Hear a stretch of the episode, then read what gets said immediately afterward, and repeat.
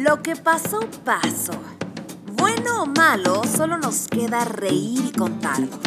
Porque si hay algo que le encanta a la vida es callarnos la boca.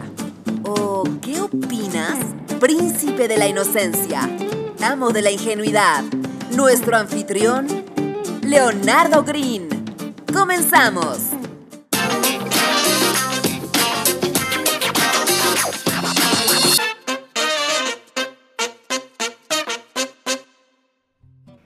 Opino que por poco y nos quedamos sin capítulo. Hubo una especie de confusión dentro de mi agenda de actividades en las que yo tenía entendido que el podcast se grababa el domingo, pero en realidad se graba los sábados. Entonces, muchas gracias a la persona que me asistió y me recordó que iba un día retrasado en mi calendario de actividades. Eh, te mando un abrazote. Y bueno, el día de hoy vamos a hablar de un tema que considero es muy importante para todas las personas que tienen un negocio o por lo menos tienen una marca personal, una presencia ante el mundo. Y para no hacerlo aburrido como todos esos temas con cuestiones técnicas, neuromarketing y bueno, todo lo que se ha estado viniendo en el mundo digital en los últimos meses, voy a abordarlo de una manera más orgánica, compartiéndoles una anécdota personal que me pasó hace aproximadamente un año. Así que tengan preparado su cafecito, su vinito y su libreta, porque vamos a hablar de puntos claves en el servicio al cliente. Y como toda buena historia con mal final, inició con amor. Me encontraba cortejando a una chica y desde ese tiempo tenía las ganas de darle un detalle, algo bonito, pero sin caer en este cliché aburrido y ordinario. No me gusta ser ordinario, al menos no en esa parte de mi vida. Por lo que durante varios minutos me puse a pensar qué podría ser un regalo original para esta persona. Y bingo, recordé a Santi, su conejo. Si Santi es feliz, ella es feliz, por consecuencia yo también. Una cadena de felicidad. Llamé a un amigo que tiene una florería, le expliqué mi situación, fui muy tajante para aclararle que no estaba jugando, que no era una broma, que quería un arreglo de flores para un conejo y que era fundamental que tuviera apio, porque el apio es la comida favorita de Santi. Mi amigo, algo apenado, me confesó que realmente él no era un experto de arreglos frutales, pero como se movía en el medio de las flores, conocía la empresa perfecta para este tipo de detalles, así que me pasó sus datos y yo me comuniqué con ellos. Era un domingo, 9 de la mañana, les mando un WhatsApp explicándoles mi situación y lo responden a la brevedad. De verdad no les tomó más de 10 minutos contestarme.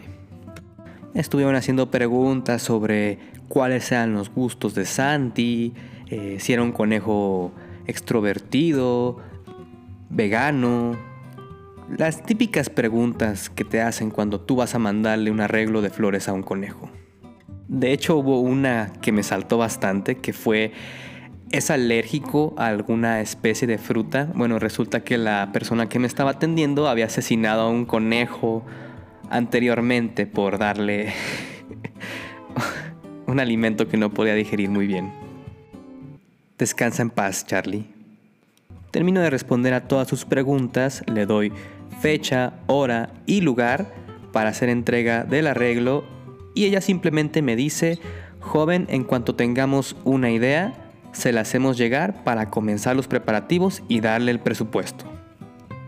Hasta ahí la historia suena bien, pero la verdad es que ya no me contactó el resto de la mañana, ni por la tarde. De hecho, yo la contacté cerca de las 8 de la noche para preguntarle qué era lo que había pasado con la propuesta. Se limitó a contestarme que no se le ocurrió nada. En ese momento me metí a YouTube, puse arreglos de flores con apio y literal me salió una niña de 6 años haciendo caracolitos con apio y jícama. Simple, bonito, elegante, perfecto para Santi. Le mando la liga, ella lo revisa, me dice, ok, es simple, creo que sí podemos realizarlo, por lo que me limito a hacerle dos preguntas en concreto. ¿Puedes entregarlo mañana antes de las 8.30 am? ¿Y cuál va a ser el costo del arreglo?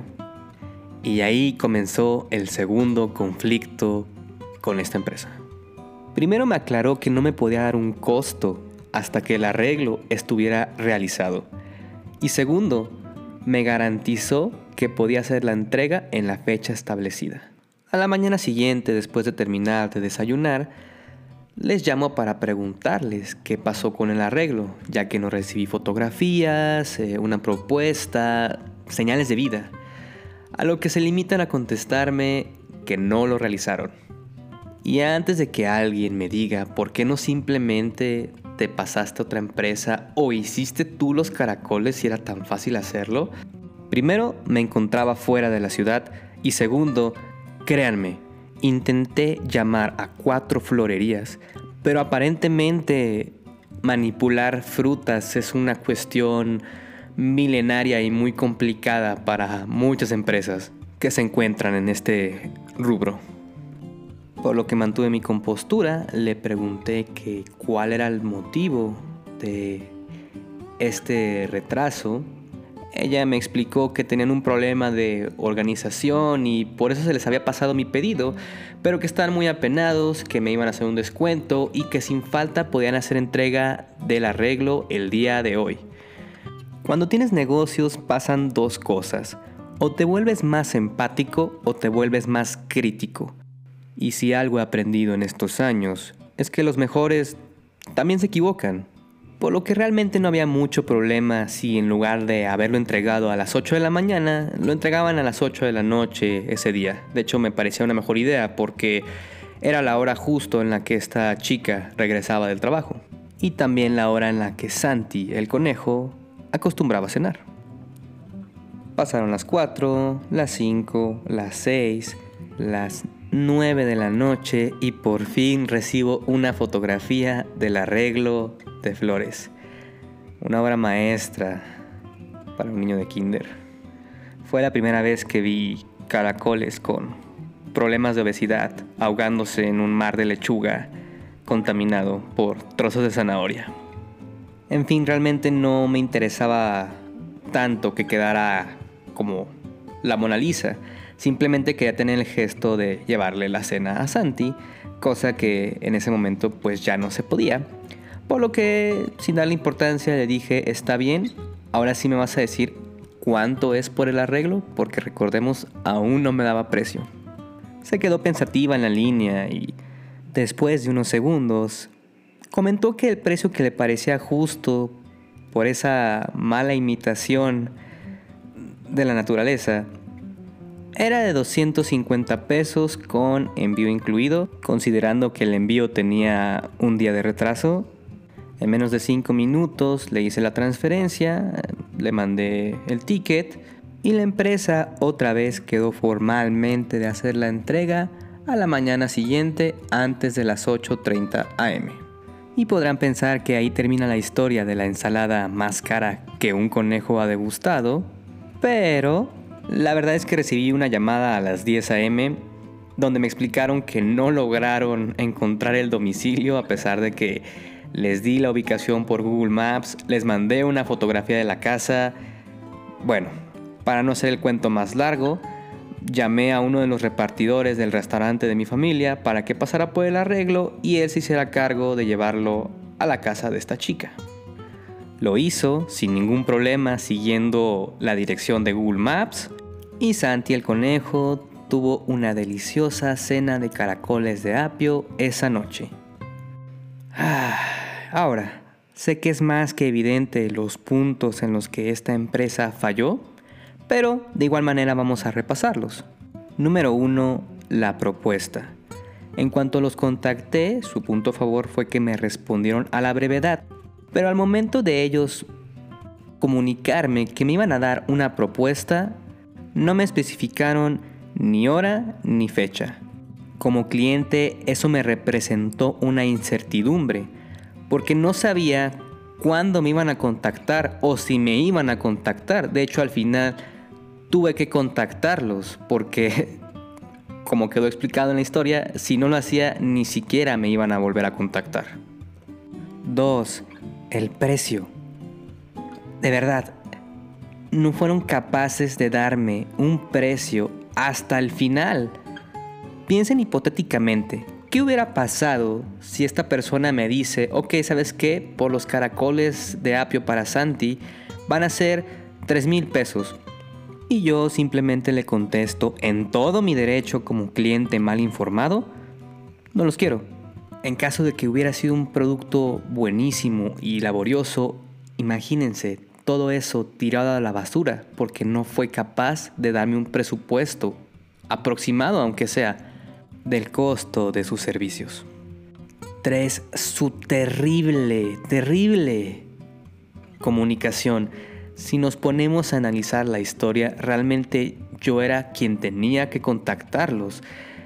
Y sí, es cierto que existen clientes que son muy hostigosos, pero les voy a confesar algo. Cuando tú le especificas a una persona en tanto tiempo, yo te resuelvo, automáticamente esa persona no te va a molestar, por así llamarlo, durante ese lapso de tiempo que tú le prometiste que tendrías una respuesta a su problema, o por lo menos a su pregunta. Y ya para finalizar, quiero que se queden con esta reflexión porque es realmente brutal. Puede que a algunos les haya dado risa la historia de cómo Santi el conejo cenó unos deliciosos caracoles de apio, pero si le vemos la otra cara a la moneda, ¿qué habría pasado si les revelo el nombre de esta empresa? Piensen muy bien en eso. La publicidad del boca a boca surge directamente de la relación que tú tienes con tus clientes y esa va a depender mucho de la calidad en el servicio que tú les brindes. Sin más que agregar, nos vemos en el siguiente capítulo y que tengan una excelente tarde, noche, mañana, lo que sea. Chao.